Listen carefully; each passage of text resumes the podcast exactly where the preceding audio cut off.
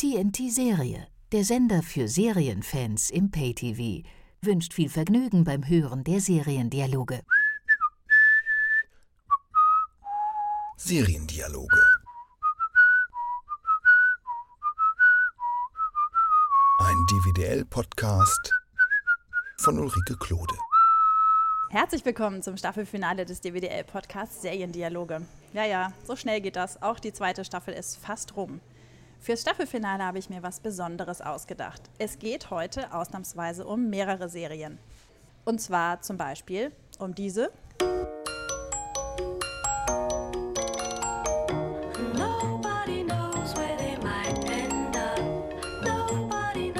Um diese.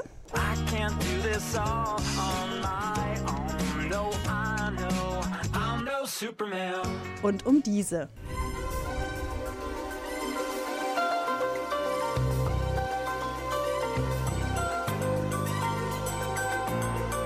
Und vielleicht sogar um diese.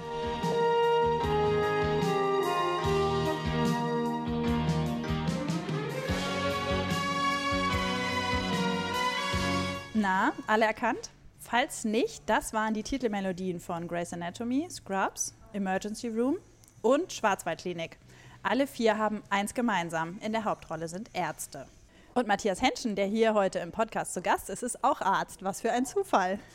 Hey Matthias, schön, dass du Zeit hast für einen kleinen Realitätscheck bei Arztserien. Ja, hallo Ulrike, vielen Dank für die Einladung, sehr gerne. Zuerst einmal vorweg, ich mag Arztserien. Aber wenn ich sie gucke, frage ich mich dabei hin und wieder mal, ob Ärzte das wohl auch so spannend finden wie ich. Oder ist das vielleicht total öde, weil das ihr täglicher Job ist? Und ich freue mich, dass ich jetzt endlich jemanden habe, dem ich diese Frage stellen kann. Sind Arztserien für dich langweilig, Matthias? Ich würde sagen grundsätzlich ja. Ähm, wobei es gibt tatsächlich ähm, ja, Variationen. Ähm, sagen wir mal, fangen wir bei, bei Emergency Room an. Das ist, glaube ich, eigentlich so die einzige Arztserie, ähm, bei der ich Feuer und Flamme war, die ich dann wirklich auch intensiv geguckt habe. Die startete, glaube ich, 1994 und das war genau in der Zeit meines Studiums. Also da ist man natürlich noch in der Anatomie drin gewesen, da war man in diesen ganzen Kursen wie Physiologie, äh, Biochemie, die klinischen Semester fingen an. Und da war das schon spannend, das zu gucken. Und man hatte das Gefühl, dass das wirklich schon okay ist, was sie da sagen. Also was die an medizinischen Fachtermini benutzen, was die an Maßnahmen da machen in ihrer Notfallambulanz ich glaube, groß geworden als Kinder sind wir mit dieser Schwarzwaldklinik. Ähm, und das ist natürlich wirklich reine, reine deutsche Soap. Ja, da geht es nicht um die Klinik, da geht es um keine Ahnung, schönes Leben im Schwarzwald und irgendwelche Intrigen und irgendwelche Liebschaften. Du sagst, du seist damit groß geworden irgendwie. Ja, ähm, ja. Kannst du dich daran erinnern, als du das geguckt hast, hast du dich da schon für den Arzt da in der Serie interessiert oder nicht so richtig? Doch schon, das war schon während des Studiums. Also das Studium, wann habe ich angefangen zu studieren? Das war Anfang der 90er. Und da war man einfach so mittendrin und war eigentlich, unser Studium in Deutschland ist so, dass wir nicht so richtig viel an der Klinik wirklich sind am Anfang. Wir haben diese Vorklinik, die sogenannte, die ist rein theoretisch. Da hat man zwar diesen gruseligen Anatomiekurs, wo man an den Menschenleichen äh, rumarbeitet, ähm, und dann sozusagen die Anatomie da lernt. Man hat aber auch viel diese ganze Theorie. Und dann war das natürlich schon spannend zu sehen, was machen die da. Und da ging es halt einfach richtig zur Sache. Und da war dieses Tempo-Tempo in dieser Sendung. Ach, du meintest jetzt IA, ne? Ich genau. meinte jetzt Schwarzwaldklinik, aber egal. Achso, okay, weiter. Entschuldigung. Ist Entschuldigung. Nein, ist alles gut. Ich hätte ja präziser fragen können. Also, äh, genau, dieses Tempo und dieses reingucken können in die, in die Notfallambulanz. Genau, genau, in diese Notfallambulanz, wo man dachte, mein Gott, was für ein Tempo, die müssen da alles auf dem Kasten haben, die müssen sofort wissen, was sie tun, ähm, welche Handgriffe sitzen müssen, wer wem wie was zuweist, dieses Triagieren, wie wir sagen. Das was heißt, das? Triagieren heißt, man kommt im Prinzip in eine katastrophale Notfallsituation rein, Beispiel Autounfall, und dann muss man tatsächlich abwägen und gucken, wer ist als erstes behandlungsbedürftig? Ist der eine zum Beispiel schon verstorben? Ist der andere noch, äh, lohnt es sich da was zu tun? Also das sind so Aufgaben, die der Notarzt immer machen muss, wenn er an so einen Ort kommt. Das hört sich ziemlich krass und ziemlich kühl und, und äh, sehr berechnend an, aber man muss es tatsächlich abwägen. Wer hat die besten Chancen, aus diesem Ganzen äh, rauszukommen lebendig? Und so machen die das da auch. Und das war natürlich für uns absolut faszinierend oder zumindest für mich faszinierend, wo ich dachte, das schaffe ich nie. Und letztendlich habe ich es doch geschafft, dass ich zwei Jahre auf einer Intensivstation gearbeitet habe, wo man im Prinzip genauso täglich in solche Notfallsituationen reinkommt. Dann kurz nochmal zurück zur Schwarzwaldklinik. Hast du da, als du die Schwarzwaldklinik geguckt hast, überhaupt wahrgenommen, dass das um Ärzte geht und dass das Beruf ist?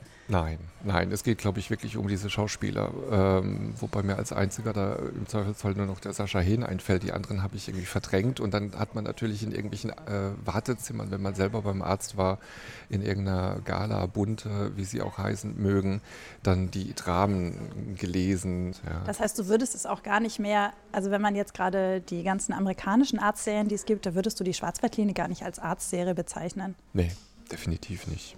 Ah, also ich glaube, wenn man so der Begriff Arztserie, würde ich immer sofort äh, dran denken, eigentlich an diese klassischen, wo es wirklich im Krankenhaus ist, wo man wirklich, ja, so wie bei ER, wo die in Notfallsituationen sind, wo die operieren, äh, wo wir es in Grey's Anatomy haben. Scrubs ist für mich auch keine Arztserie. Oh nein, äh, warum? Scrubs ist für mich ähm, Kasperle-Theater. Total. Total. Eine Zeit lang habe ich das tatsächlich auch mal so ein bisschen geguckt. Das war, glaube ich, war das noch im Studium oder schon während der Arbeitszeit. Und ich fand es einfach am Anfang ein bisschen witzig. Und dann ist es irgendwann mal so nervig gewesen, so überzogen, nervig. Ähm, da geht es auch letztendlich überhaupt nicht um dieses ganze medizinische oder um die Patienten oder um die Behandlung, sondern ähm, es geht eigentlich wirklich auch nur um Schlagabtausch, um blöde Sprüche, um Albernheiten. Ähm, also kann ich, ich nicht empfehlen. sehr, sehr gerne. Tut mir furchtbar leid. Überhaupt nicht schlimm. Ich finde das aber interessant, weil äh, für mich ist äh, Scrubs eine Arztserie, aber ich habe ja auch keine Ahnung. Ja. Also, weil für mich spielt es halt im Krankenhaus und es geht um Fälle und es geht darum, dass da jemand Chirurg werden will und es geht darum, dass da jemand irgendwie äh, Stationsarzt werden will. Und, ähm, aber ich habe natürlich überhaupt keine Ahnung, ob das nicht totaler Quatsch ist, was da erzählt wird. Genau, das, das ist das eigentliche Thema, wo es, glaube ich, jetzt drauf ankommt, wenn wir von Arztserien sprechen, äh, oder zumindest der Unterschied, den wir haben ähm, von Arztserien in Deutschland und mit denen, die wir aus Amerika her kennen, dass einfach die, die äh, Art und Weise, wie Ärzte arbeiten in den Staaten in Amerika komplett anders ist als in Europa bzw. in Deutschland gerade sowas wie bei, bei Emergency Room, Grey's Anatomy oder Scrubs, dieses Konzept, dass junge Studenten direkt im Klinikalltag da rumlaufen, dass ein Arzt sozusagen fünf an der Backe hat, die er verteilen muss, mit denen er da irgendwelche Sachen machen muss, wo er dann auch die abkanzelt, die vorführt oder die zurechtweist oder sagt, du warst heute gut, du darfst mir in den OP. Sowas gibt es in Deutschland nicht.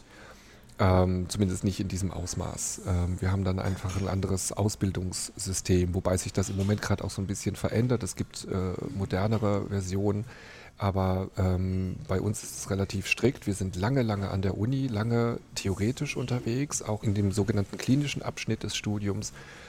Ähm, da gibt es dann immer solche, solche Seminarkurse äh, auf den Stationen, aber dass wir direkt arbeiten schon mit noch keinem Abschluss. Das gibt es so in dem Sinne eigentlich nicht. Aber interessant ist ja, dass es mir als Zuschauerin überhaupt keine Angst gemacht hat. Also ich hatte irgendwo im Hinterkopf, ähm, ja, in Deutschland läuft das nicht so. Da sind nicht die jungen Studenten, die eigentlich keine Ahnung haben, die dann auf die Leute losgelassen werden. Aber ähm, gerade Emergency Room und auch äh, Grey's Anatomy, da vermitteln mir die Studenten nicht den Eindruck, dass sie keine Ahnung haben und dass ich Angst davor haben muss, wenn ich von einem Studenten behandelt werde. Genau, weil sie einfach, glaube ich, ein etwas tafferes Ausbildungssystem haben. Ähm, ich habe es nicht ganz im Kopf, aber zum Beispiel in Kanada kenne ich das so, dass ähm, vormittags ist Theorie und nachmittags sind die im Krankenhaus. Oder lass es umgekehrt sein. Aber auf alle Fälle ist da diese Vernetzung zwischen theoretischem Lernen, zwischen ähm, Hörsaal, zwischen Bücher auswendig lernen und der klinischen Arbeit ist viel enger da, ist viel äh, näher da. Das heißt, sie sind schneller kompetent und fähig, irgendwo auf Station im Alltag zu arbeiten. Und es gibt in Deutschland immer noch ganz, ganz, ganz viele Medizinstudenten, die haben noch nie ein Krankenhaus von innen gesehen. Also die haben nicht mal, gut, es gibt dann das Pflegepraktikum, was man machen muss. Aber ich kann eigentlich nur jedem Studenten empfehlen, auch wirklich mal äh, zu arbeiten in der Semesterferien im Krankenhaus auf der Pflegeseite. Und diese Notfallambulanzen, ähm, das ist ja meistens so in diesen Serien. Hier gerade bei ER geht es hauptsächlich nur um die Rettungsstelle. Bei Scrubs ist zwar auch Station, bei Grey's Anatomy haben wir auch so beides. Ähm, gerade diese großen äh, Notfallambulanzen, die sind in Deutschland nie so riesig. Also ich habe gerade jetzt nochmal so ein bisschen bei IA reingeguckt und ich fand es einfach entsetzlich viele Menschen, die da rumlaufen. Das wäre das absolute Chaos. Das würde in so einer Notfallsituation, wenn dann irgendwie sechs, sieben Leute auf einen Schlag da sind, wäre völlig übertrieben. man versucht das eigentlich in allen Notfallsituationen mehr oder weniger auf drei runterzubrechen, weil dann einfach auch wieder keiner weiß, was ist zu tun, wer macht die Ansage, ähm, wer kümmert sich äh, ums Aufziehen der Medikamente, wer kümmert sich um die Infusion, wer macht das und jenes.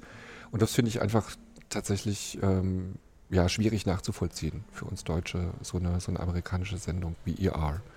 Wobei das bei IA natürlich auch absichtlich ähm, der Eindruck erweckt wird durch die Kamerafahrten. Du hast ja das Klar. Gefühl, da sind Klar. unglaublich viele Menschen. Da sind Menschenmassen, die sich nur natürlich. um die 15 da, Verletzten kümmern wollen, ja die jetzt einen Busunfall hatten. Genau, das ist ja auch das Faszinierende daran, eben diese ähm, diese Geschwindigkeit, diese Schnelligkeit, diese Dramatik, die dahinter steckt und es muss Blut fließen. Es mhm. geht natürlich schon, wir Menschen sind schon natürlich sensationsgeil. Wir wollen natürlich sehen, äh, wird da einer reanimiert, äh, spritzt Blut, überlebt er, wir wollen Drama, wir wollen diese Action haben.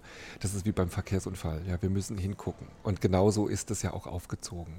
Dann kommt natürlich noch hinzu, und da finde ich eben bei IA eigentlich noch die Charaktere am, am glaubwürdigsten, ähm, die das da machen die einfach eine, noch am ehesten eine Sympathie rüberbringen oder eine Kompetenz.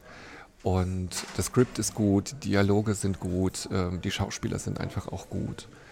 Ähm, und das ist nie wirklich albern. Natürlich diese ganzen privaten Geschichten, die dann parallel laufen, das wollen wir natürlich auch wissen. Wir wollen natürlich wissen, wer mit wem, wann, wie und schaffen sie es wieder oder nicht. Und du hast ja gerade schon gesagt, dass es da unglaublich stressig ist, es ist alles unglaublich schnell.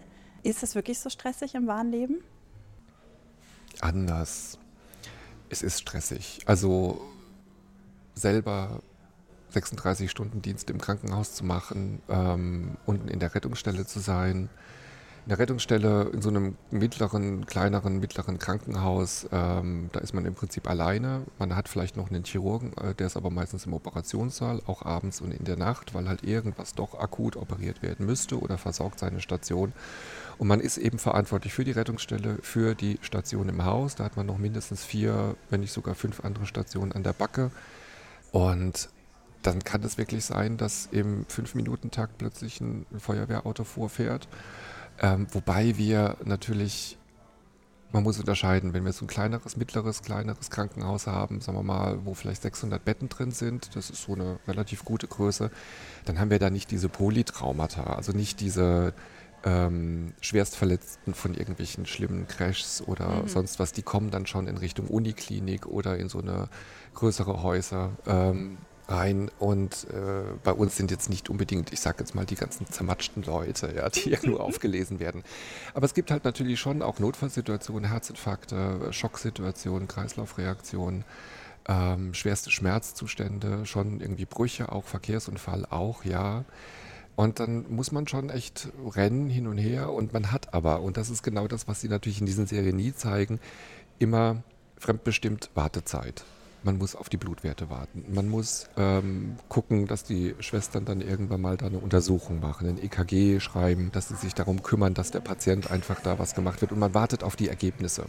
Und in der Zwischenzeit schaut man sich natürlich den nächsten Patienten an oder geht zu dem anderen Patienten und man muss das dann auch alles im Kopf behalten. Und dann gibt es eben schon mal so Stoßzeiten, ein, zwei Stunden. Vielleicht dann geht der Pieper los, dann muss man auf Station rennen, weil da vielleicht einem es nicht gut geht oder die Schwestern wieder brauchen, jemanden für eine Infusion anlegen. Es ist schon so ein gewisser Stress, aber es geht nicht so dieser Punk ab. Das kann man einfach so nicht sagen. Aber trotzdem, du sagtest eben 36 Stunden Vier ja. Stationen, für die man zuständig ist. Ja, wobei das nur in der Nacht. Also 36-Stunden-Dienst wäre so, man hat so einen Tagdienst mhm. regulär mhm. auf der Station. Ähm, dann verabschieden sich irgendwann mal alle ab 4, 5 Uhr in den Feierabend. Die Chefärzte, Oberärzte sind alle außer Haus und man ist sozusagen eigentlich mit einem zweiten Arzt alleine für das gesamte Haus da zuständig. Dann gibt es vielleicht noch eine andere Abteilung wie Neurologie. Da gibt es auch noch einen Arzt, aber die können einem nicht unbedingt so helfen, weil die nicht diese Notfallausbildung oder so mitgenossen haben. Das heißt, man wuppt das Ganze ähm, mit dem Chirurgen zusammen. Also ich selbst bin Internist mhm. ähm, und ähm, dann mit dem Chirurgen zusammen das zu machen. Also man hat da schon was zu tun, wobei es ist alles machbar. Ja, und man kann, Gott sei Dank, und das ist das Gute, man kann wirklich immer jemanden dazu holen. Man mhm. kann auch den Oberarzt anrufen und er ist in einer Viertelstunde bis 20 Minuten im Krankenhaus dann da also und hilft mit. Um und nachts muss, muss. Okay. Ja, wow. das ist deren Pflicht. Ja. Also wenn auch ein Herzinfarktpatient kommt, wenn es dann darum geht, muss der einen Herzkatheter bekommen, um ganz schnell das, die Gefäße frei zu bekommen wieder. dann muss der sofort ins Krankenhaus kommen. Das habe ich mich nämlich auch immer gefragt, wie realistisch ist das, dass dann immer alle antelefoniert werden und dann von der, keine Ahnung, von der Party dann total betrunken. Ja gut, wenn man den Bereitschaftsdienst hat, dann sollte man eigentlich nicht unbedingt betrunken kommen. Oft ist es so, dass die Oberärzte quasi wochenweise oder 14-tägig so einen Rhythmus haben, wo sie sagen, sie haben den Hintergrunddienst mhm. und dann sind die natürlich in ihrem Privatleben schon super eingeschränkt. Ja, also okay. die können sich da jetzt nicht die Kante geben. Wobei es gibt nichts, was es nicht gibt. Das muss man leider auch so sagen. Ja, dann das heißt, wir hoffen einfach darauf, dass genau. der Arzt, der uns dann behandelt, das äh, ernst nimmt. Genau, absolut. Kompetent, nüchtern und ernst. Muss man denn eigentlich wirklich sein komplettes Privatleben opfern, wenn man Chirurg werden will? Oder wenn man erfolgreicher Chirurg werden will, sagen wir es mal so? Nein, nein. Es ist immer die Frage grundsätzlich beim Arzt werden. Ähm, die Chirurgie ist nochmal so ein bisschen ein anderes Thema, ähm, aber in vielen Häusern läuft es schon einfach nach Dienstzeiten. Man hat einfach seine Arbeitszeit. Und es ist natürlich auch besser geworden für uns Ärzte, dass ähm, einfach nicht mehr diese eben 36 Stunden oder drei, vier Tage da am Stück im Krankenhaus zu verbringen, aber es kann natürlich schon passieren, dass es irgendwie abends um 17 Uhr ist, 18 Uhr. Man ist eigentlich jetzt mit diesem ganzen Stationsgeschehen durch, hat sonst nichts zu machen und dann kommt der Oberarzt so, pass auf, ich habe ja noch eine Operation, machst du mit? Ja, und dann kann das sein, dass man vielleicht tatsächlich bis um 9 Uhr noch im Operationssaal steht oder bis um 10 Uhr und das ist dann quasi wirklich Arbeit on top. Aber das dient natürlich der Ausbildung und das dient natürlich auch der Chirurg, braucht natürlich auch die Fingerfertigkeit, mhm. der muss das Handwerk richtig lernen und das ist natürlich bei jedem Menschen immer anders. Und ähm, da geht es dann uns Internisten, die jetzt nicht unbedingt so aktiv operativ arbeiten, ein bisschen besser aber man opfert nie wirklich seine gesamte Zeit. Also das ist so, es ist auch nicht so, wenn man jetzt noch sagt Privatleben. In diesen ganzen Serien geht es immer darum, dass auch gerade im Krankenhaus entsetzlich viel Privatleben mhm. passiert.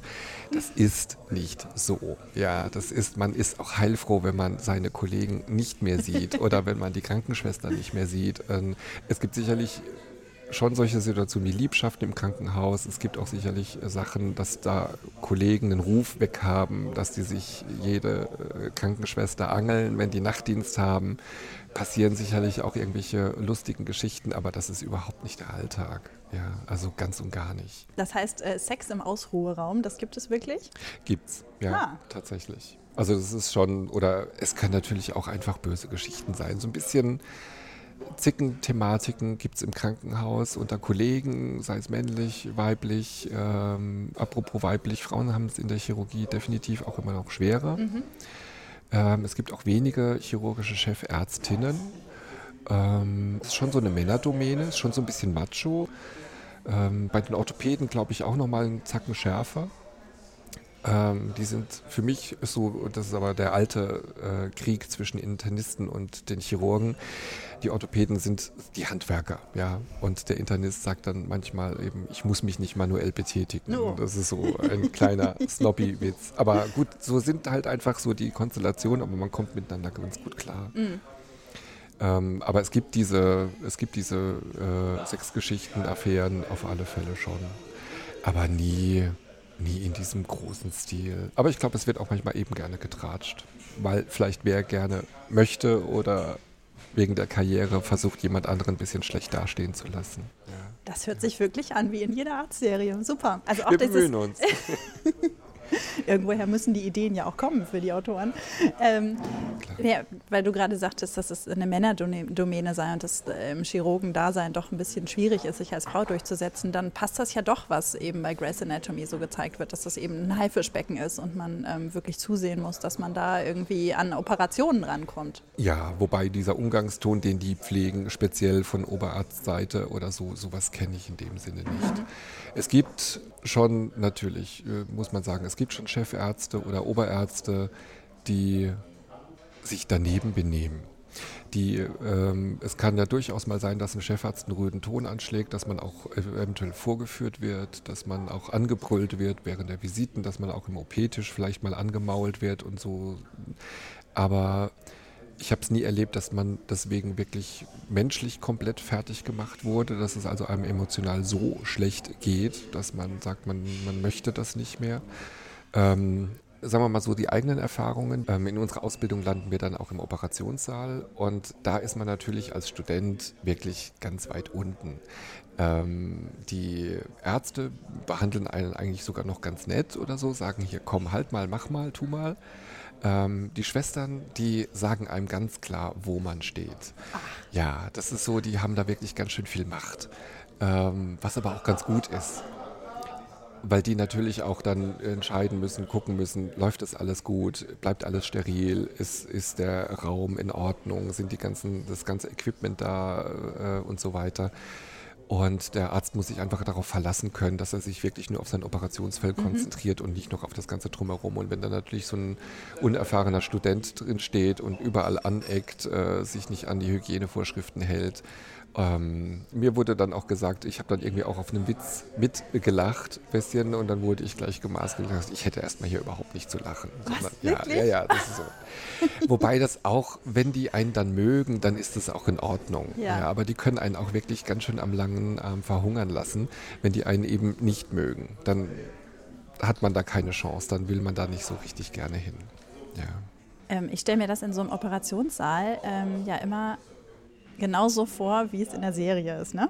Weil ich ja nie drin war. Du mhm. kennst das ja jetzt, hast du ja gerade erzählt. Ähm, ich hätte auch nie gedacht, dass es, ähm, dass es wirklich so zugeht, dass ähm, da quasi der Niedrigste gemobbt wird.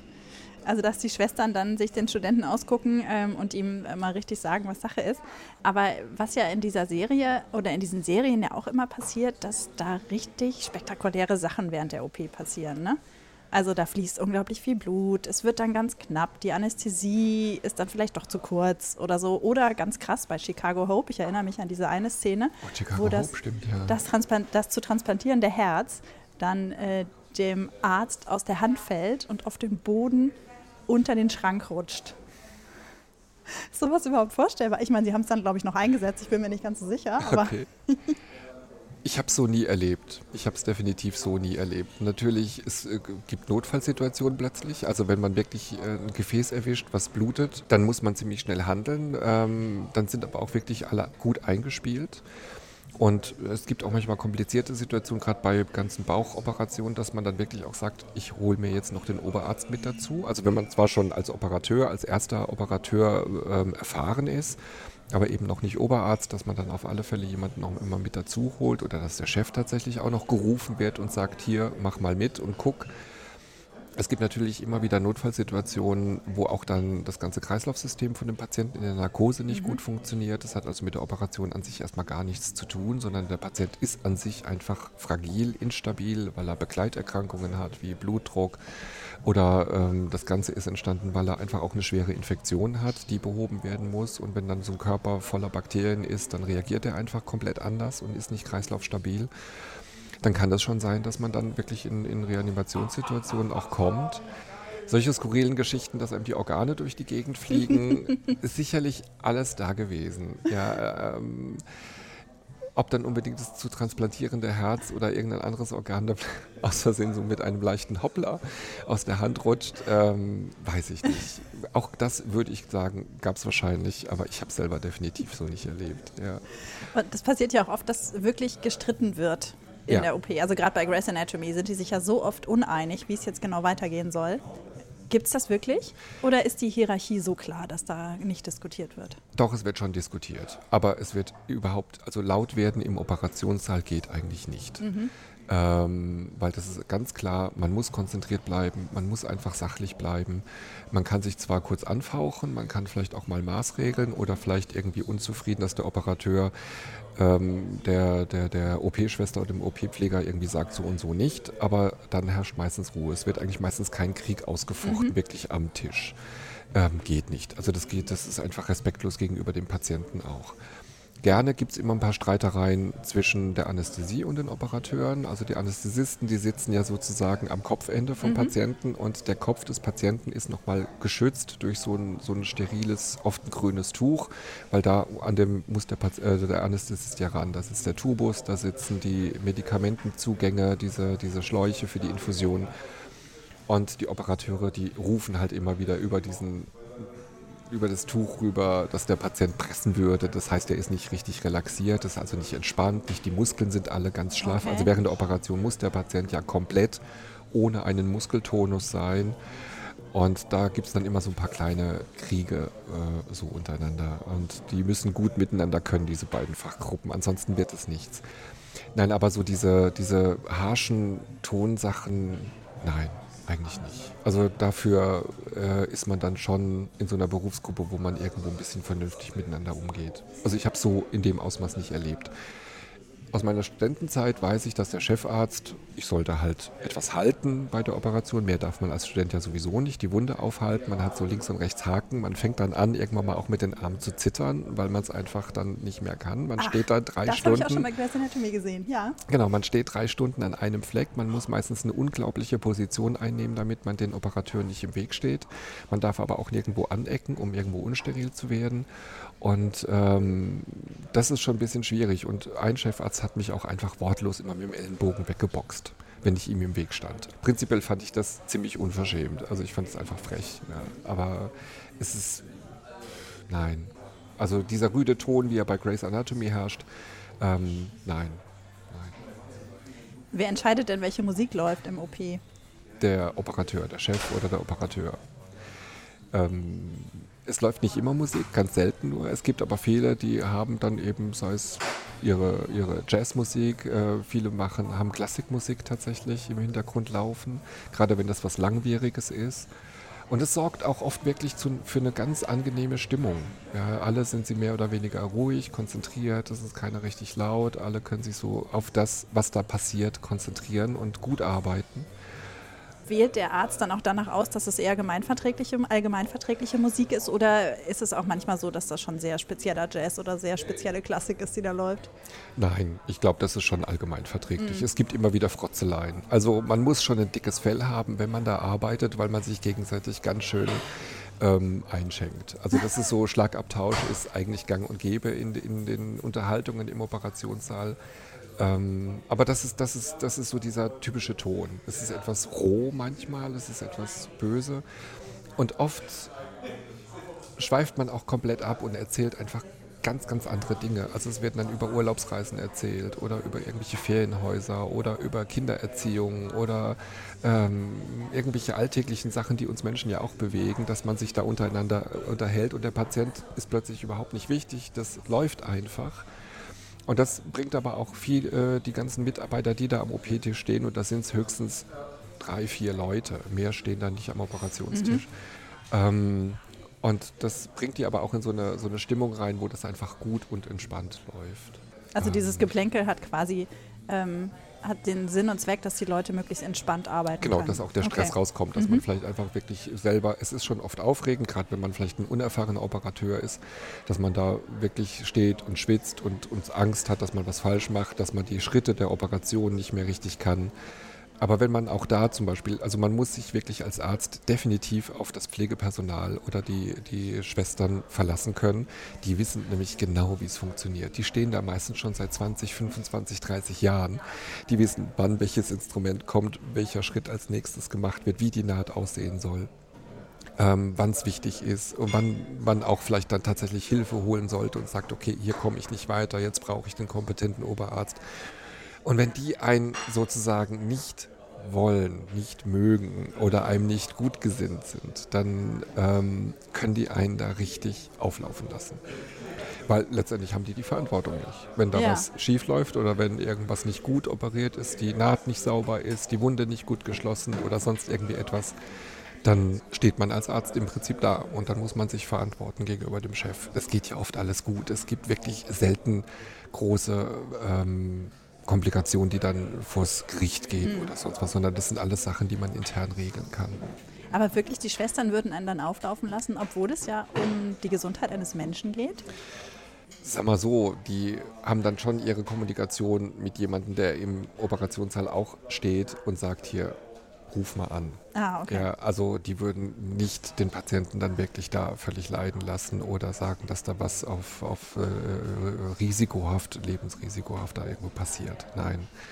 Aber die können halt einem schon sagen, in die Schranken weisen, was, was sie von einem halten Mhm. und wie man sich vielleicht in Zukunft besser anstellen sollte. Oder dass man einfach noch ein bisschen seine Hausaufgaben als Arzt machen Mhm. muss, einfach das medizinische Know-how drauf haben muss. Die Operationen, die sehen gerade bei Grey's Anatomy, bei Emergency Room weiß ich das gerade nicht mehr, habe ich es gerade nicht so präsent. Ähm, die sehen ja immer sehr spektakulär aus. Ja. Also so sind äh, die Kamera von oben drauf, man sieht die Hände, wie dann so operiert wird. Sieht das auch wirklich so aus? Ja, definitiv. Okay, also das haben sie gut nachgestellt. Definitiv. Also das ist schon so, dass man hat dieses abgedeckte Operationsfeld. Also man sieht im Prinzip nicht mehr, ob da jetzt wirklich ein Mensch oder sonst was drunter liegt. Und es ist wirklich, es sieht, es sieht so aus. Ja, also es ist blutig, es ist offen, es ist ähm, die Leute stehen auch wirklich mit diesen erhobenen Händen. Ja, das ist das ganz typische Bild. Man ist da in seinem Waschraum und dann geht man mit seinen ähm, komplett sterilisierten Händen in diesen Operationssaal rein. Also das, diese ganzen Handgriffe, diese Gesten, diese Bewegungen, das ist schon reell. Das stimmt schon. Wie sieht es denn eigentlich mit deinem Vokabular aus? Wird da manchmal totaler Quatsch erzählt und du lachst dich kringelig dabei? Oder? Das fand ich eben gerade das Faszinierende damals bei Emergency Room, dass die ohne zu haspeln und ohne zu stottern, gut, das sind unsere Synchronstimmen natürlich gewesen, ähm, aber dass die da wirklich dieses Fachjargon drauf haben, dass es gut funktioniert. Grey's Anatomy, finde ich, passt auch noch gut. Manchmal kommt es oder oft ist es doch so, dass es einem Mediziner ein bisschen schwülstig daherkommt. Also es ist nicht so. Ach, selbst für Mediziner? Selbst für Mediziner finde ich es Ah. dann doch auch ein bisschen teilweise übertrieben. Das, Ja. so, so reden wir nicht im alltäglichen Sprachgebrauch. Wir kürzen oft natürlich ab oder man benutzt die normalen deutschen Wörter und man benutzt jetzt nicht irgendwelche medizinischen Fachbegriffe, um das genau zu sagen. Also das, das ist dann schon etwas umständlich. Ähm, vielleicht auf die deutschen Arztserien, das ist halt einfach wirklich peinlich. Es ist nur peinlich. Schlechte deutsche Schauspieler, die einfach diese ganzen Fachtermini nicht flüssig rausbekommen. Das ist natürlich auch schwierig, wenn man das nicht im alltäglichen Tag, äh, Sprachgebrauch hat. Dann hat man diese Sache nicht drauf. Ja? Oder sprich einfach mal Subarachnoidalblutung aus. Jetzt. Suprarachnoidalblutung. Ganz genau. Was war das denn jetzt, was ich gerade gesagt habe? Also außer, dass es eine Blutung war. Genau, das ist eine, eine Blutung im Kopf, ähm, Oh. in den Hirnhäutenbereichen nach einer Verletzung und so weiter. Okay. Aber das sind halt natürlich so diese Sachen und das kriegen die oft eben nicht flüssig rüber. Und Aber das ist ja ihr Job. Also ihr Job ist es ja, Sachen so auszusprechen, als seien die natürlich. Weil definitiv, das ihre Rolle aber das ist. können sie leider. Ja, also ich meine, dass ich das nicht gut kann, verstehe ich. Aber ähm, Genau, ein Schauspieler sollte sich eigentlich so in diese Rolle reinversetzen, dass er eigentlich sich so darstellt, als ob er dann der perfekte Arzt Ja. ist. Das kriegen die deutschen Serien einfach überhaupt nicht hin. Ja. Es ist, es ist ich finde, das klappt überhaupt nicht. Ja, das ist also zumindest nicht das, was in aller Freundschaft ist. Das war auch natürlich definitiv in der Schwarzwaldklinik nie so. Ähm, oder auch, auch selbst bei der Lindenstraße, ja, diese, diese Arzt hier, der Carsten Oecker etc. und so weiter, das ist also für uns Mediziner wahnsinnig peinlich. Aber selbst, ich meine, das ist ja, da ist es in der Lindenstraße ja auch nur ein ganz kleiner Aspekt und selbst das haben sie nicht hingekriegt. Weil da muss man ja keine super komplizierten Fälle irgendwie auftischen, sondern Es da kann man ja einfach nur. Es wirkt einfach nie authentisch. Ah, Also man hat immer das Gefühl bei diesen deutschen Schauspielern, dass es nicht authentisch ist. Und ähm, das schaffen die amerikanischen Serien wesentlich besser. Dass man den wirklich abnimmt, das sind irgendwie Ärzte und die sind irgendwie nicht was anderes. Ja, oder haben nicht in anderen Serien schon mitgespielt, sondern sie können das wirklich, was die da tun. Und da wäre es natürlich dann spannend zu wissen, wie sind die da gecoacht worden, ne? wie sind die sozusagen auf diese Rolle vorbereitet worden. Ähm, oder sie haben einfach ihre Hausaufgaben gemacht. Naja, Hausaufgaben machen ist ja auch mit einem Coach zusammenarbeiten, ne? Also äh, sich zu Hause nochmal hinsetzen und die Begriffe üben und ähm, Genau. So, das genau. ist ja- Oder mal einfach hospitieren oder in irgendeiner Form. Das machen ja eigentlich, äh, was weiß ich, größere Hollywood-Schauspieler, die versuchen ja, bevor sie irgendwelche Extremrollen annehmen, sich dann gerade mit solchen speziellen Sachen da auseinanderzusetzen. und die Handgriffe sitzen die. Ist auch immer irgendwie so ein bisschen linkisch. Es ist Okay. immer so. Aber das ist auch wirklich schwierig, weil wenn wir anfangen, mit dem Studium oder in der Klinik zu arbeiten, dann sitzen unsere Handgriffe überhaupt nicht. Es hat wirklich lange gebraucht, bis ich in der Lage war, so einen, so einen äh, Zugang in eine Vene zu legen für eine Infusion. Ähm, wenn man das dann nicht täglich drei, vier, fünf Mal macht und nicht auch mindestens täglich drei, vier, fünf Mal daneben sticht und sich entsetzlich beim Patienten entschuldigt. Aber das ist halt Handwerk. Das ist ähm, Fingerfertigkeiten, die man einfach erlernen muss. Das ist, kann man insofern dann auch dem nachsehen, dass die, die Handgriffe eben nicht so, so ganz gut können. Hast du schon mal gesehen, dass irgendein Instrument komplett falsch rumgehalten wurde oder so? Bewusst nicht. Okay. Bewusst nicht. Also ich glaube, bei den Amerikanern ist das wirklich so, dass die auch am Set immer noch jemanden haben, der guckt, ob das wirklich alles so Ja, richtig abläuft. Ähm, Ja. Und dann passiert es eben nicht, dass das Instrument falsch rumgehalten Ja. wird. Also ich glaube auch, dass bei Emergency Room einfach auch tierisch viel Geld dahinter steckte, ne? dass sie das einfach wirklich sehr gut produziert haben. Und ich fürchte eher, dass bei diesen deutschen Serien zum Beispiel eben nicht so viel Volumen an, an Geldmöglichkeiten ist, dass da man da eben einen Mediziner vor Ort hat oder Fachleute. Oder ja, die das eben denen so beibringen, wie das im realen Leben ist, auch mit Tempo, mit Geschwindigkeit und so weiter. Das, oder es liegt natürlich auch vielleicht an, einfach auch an diesen Drehbuchautoren. Ähm, es sind halt äh, langweilige Vorabendserien oder vielleicht Primetime-Sachen, die aber mehr. Da geht es eben nicht um die Medizin, sondern es geht primär eigentlich um dieses ganze Drumherum. Wer mit wem, wann und wo und wie. Ja, das ist, glaube ich, eher das Wichtige, was dann die deutsche Seele interessiert. Nicht Ja. unbedingt die Blutspritzer. Ja, das stimmt. Bei den Amerikanern ist es ja sowohl als auch immer. Das finde ich ja sehr spannend. Gerade Dr. House, wo natürlich auch total wichtig ist, äh, welche Beziehung oder Nicht-Beziehung er zu wem hat, aber ähm, wo es auch wirklich darum geht, diese detektivische Arbeit, die er leistet. Ne? Ja, Dass er wobei- versucht herauszufinden, was das jetzt wirklich für eine Krankheit ist. Genau, wobei ich Dr. Ta äh, Dr. House unerträglich finde. Ach, ich finde echt? den richtig unerträglich. Warum? Selbstgefällig, selbstgerecht. Ähm, es ist natürlich, äh, es beeindruckt, wenn man das guckt, wie er dann so schnell jemanden abkanzeln kann und sagen kann, so ja klar, äh, äh, wenn Sie Ihr Kind nicht impfen wollen, Sie können ja, ähm, ja, was weiß ich, Geld irgendwie gleich in den Fluss schmeißen oder sowas ist dann, ich finde ihn einfach entsetzlich arrogant, arrogant und unverschämt. Ja, aber das soll er ja auch sein. Also so ist die Figur ja angelegt. Ne? Ja, aber es ist nicht reell. Ja. Das ist einfach abs absurd. Das ist einfach eine fiktive Geschichte, um das Ganze vielleicht auch so ein bisschen auf, äh, ja, ins Extreme zu treiben. Ich meine, gut, es ist ein extremer Job, muss man schon sagen. Es ist ähm, für viele überhaupt nicht vorstellbar, medizinisch zu arbeiten, äh, mit diesen ganzen menschlichen Sachen, Ausscheidungen, Exkrementen, Blut, Wunden ähm, so menschliches Elend sehen oder einfach Krankheiten, das ertragen viele Menschen nicht. Umso mehr finden die das natürlich toll, dann da reinzuschauen. Und es ist auch schon wirklich ein anstrengender Beruf. Wir haben auch definitiv unseren Galgenhumor. Anders könnten wir das auch im Alltag nicht unbedingt alles gut verarbeiten. Und man braucht auch wirklich seinen Schutzmechanismus. Und man muss vielleicht auch manchmal schlimme Witze über die Patienten machen, damit das überhaupt erträglich ist, diese ganzen Dramatiken, die da sich abspielen, Drama, äh, Dramen.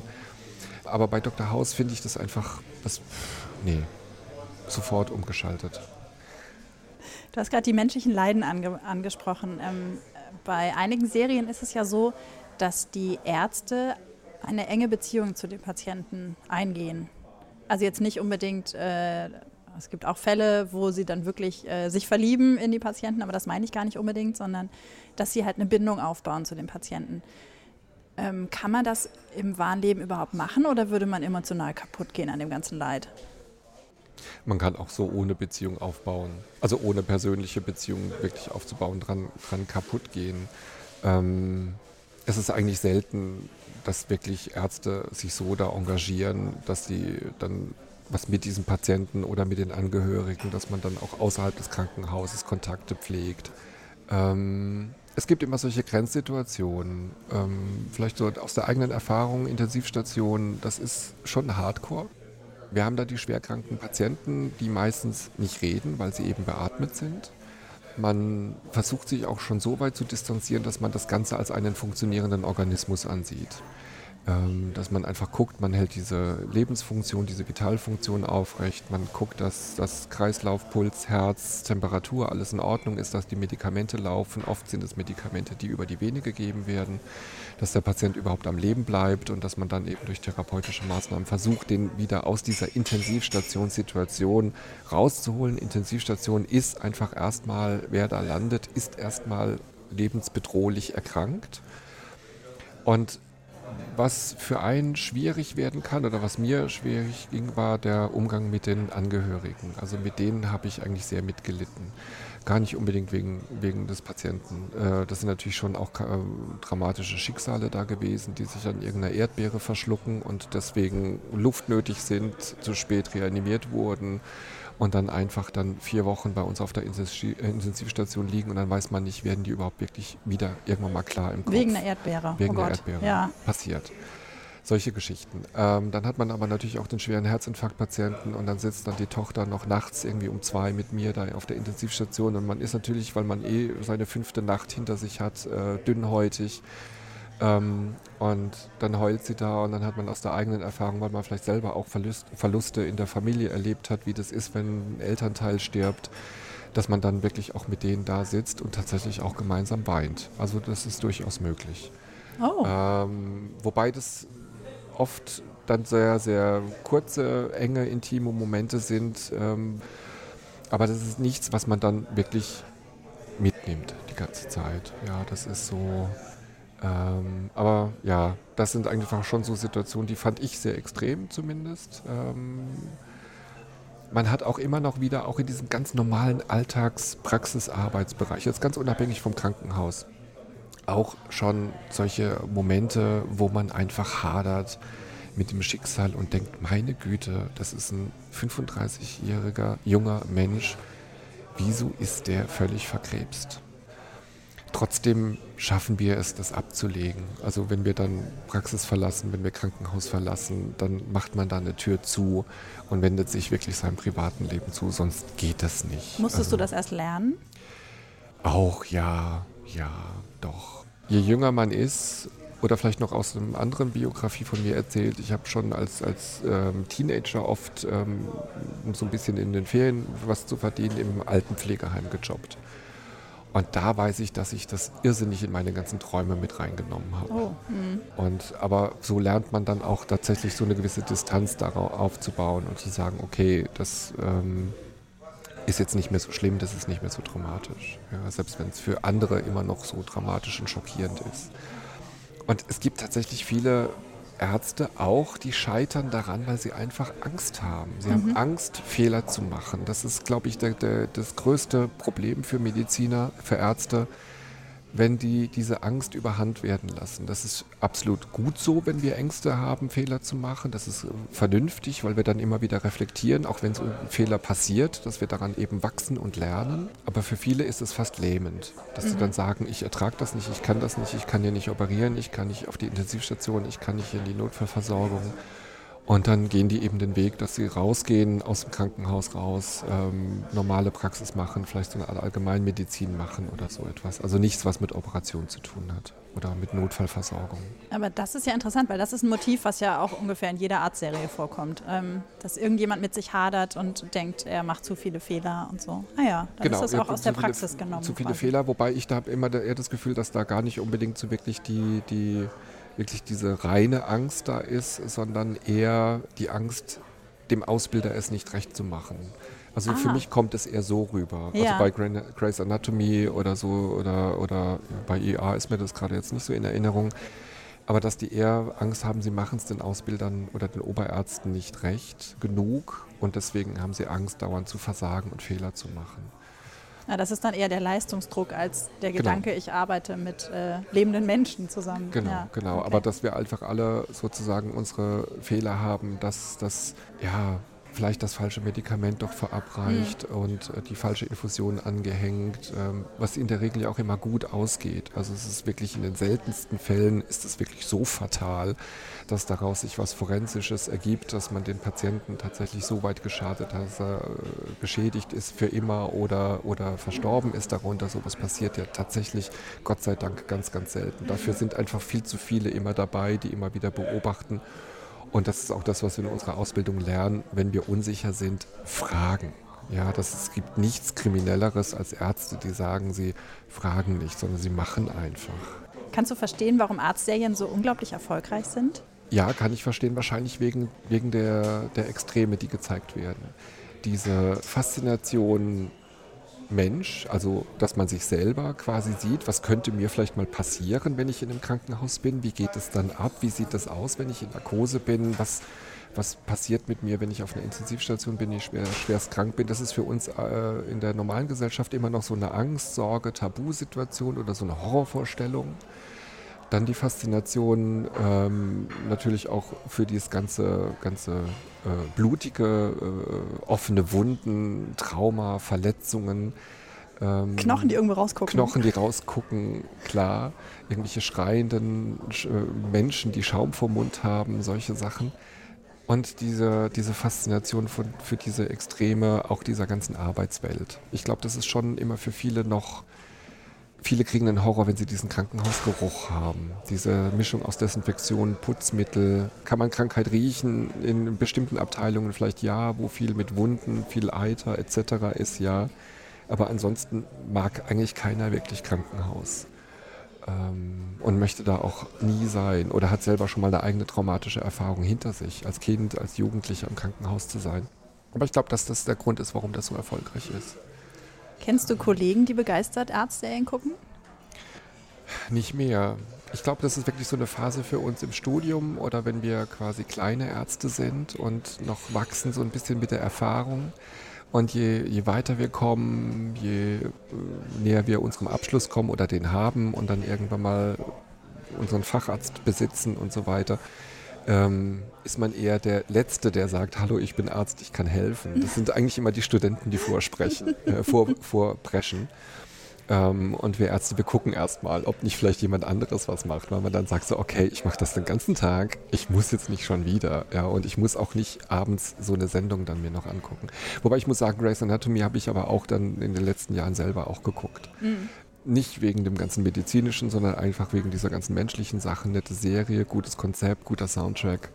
Das hat mir einfach schon ganz gut gefallen, um das so ein bisschen zu zerstreuen. Wie müsste denn eigentlich eine Arztserie aussehen, dass auch Ärzte, also auch gestandene Ärzte, die mit Begeisterung gucken? Ich glaube, da kommt Emergency Room und Grey's Anatomy dem schon ziemlich nah. Es ist so, ein, so die Grenze zwischen zu viel, überzogen dargestellt, zu extrem, sehr komprimiert, da muss natürlich so ein 36-Stunden-Dienst in, in, in 35 Minuten Sendezeit rein. Aber diese Serien schaffen es schon einigermaßen, auch die Ärzte zu motivieren, einzuschalten und zu gucken. Das geht schon. Vielleicht auch, weil da hin und wieder Fälle vorkommen, die für die Ärzte selber interessant sein könnten? Oder geht das gar nicht so weit? Doch schon, doch schon. Also ich erinnere mich an irgendeine so kardiologische Operationssache. Ich weiß nicht mehr, wie diese Oberärztin hieß. Die schied dann auch relativ schnell aus und hat dann, glaube ich, bei Private Practice oder irgendeiner anderen Arztserie mitgemacht. Ah, äh, dann ähm, ist es ähm, ähm, Montgomery Shepard. Wie heißt die noch? Edison. Edison. Die mit den roten Haaren. Blond? Nee, dann war es eine andere. Dann war es eine andere. Weiß ich nicht mehr. Manchmal mischt man ja auch tatsächlich ja, die Serien durcheinander. So okay, aber das, das fand ich zum Beispiel auch gerade spannend. Das war so meine Intensivstationzeit zu Beginn und da ging es eben so um so kardiologische Operationssituationen. Und das fand ich dann schon nicht ganz spannend. Oder, oder sagen wir mal so, wir sind neugierig und gucken, wie machen die das jetzt? Mhm. Also nicht, weil wir es daraus lernen, sondern eher gucken, wie setzen die das um? Passt das denn stimmig? Und irgendwo passt es schon. Also deswegen, die haben schon ein hohes medizinisches Niveau, was die da wirklich abliefern. Das muss man einfach sagen. Deswegen ist das auch ähm, eher so eine Serie, wo man sagt, ja, kann man sehen. Ich habe ja immer sehr gerne Chicago Hope noch geguckt. Das habe ich eine Zeit lang geguckt. Ähm, kam dann aber nicht so richtig rein. Es kann auch sein, dass es vielleicht mein Alltag damals nicht richtig zugelassen hat, weil ich selber so irgendwie im Krankenhaus drin war und dann hat man, also insofern bin ich, ich, oder man wird nicht so zum Fernsehgucker als Arzt. Das wäre vielleicht auch noch so ein Argument. Ähm, Ärzte, warum gucken die vielleicht so Ärzte nicht? Die haben eigentlich echt selten Zeit, ja, sich entspannt abends mal sowas reinzuziehen.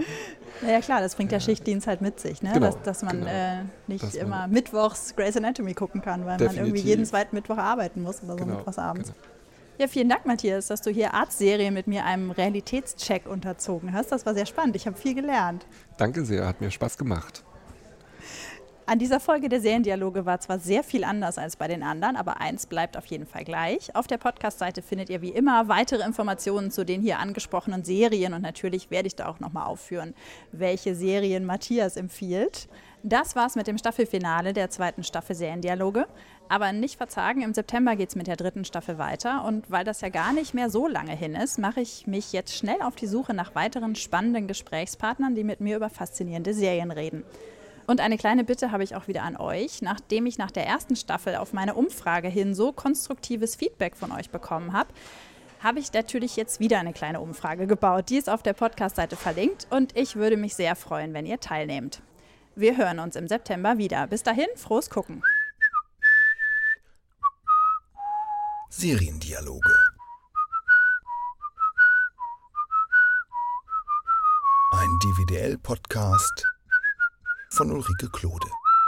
Redaktion und Produktion Ulrike Klode, Sounddesign Joachim Budde.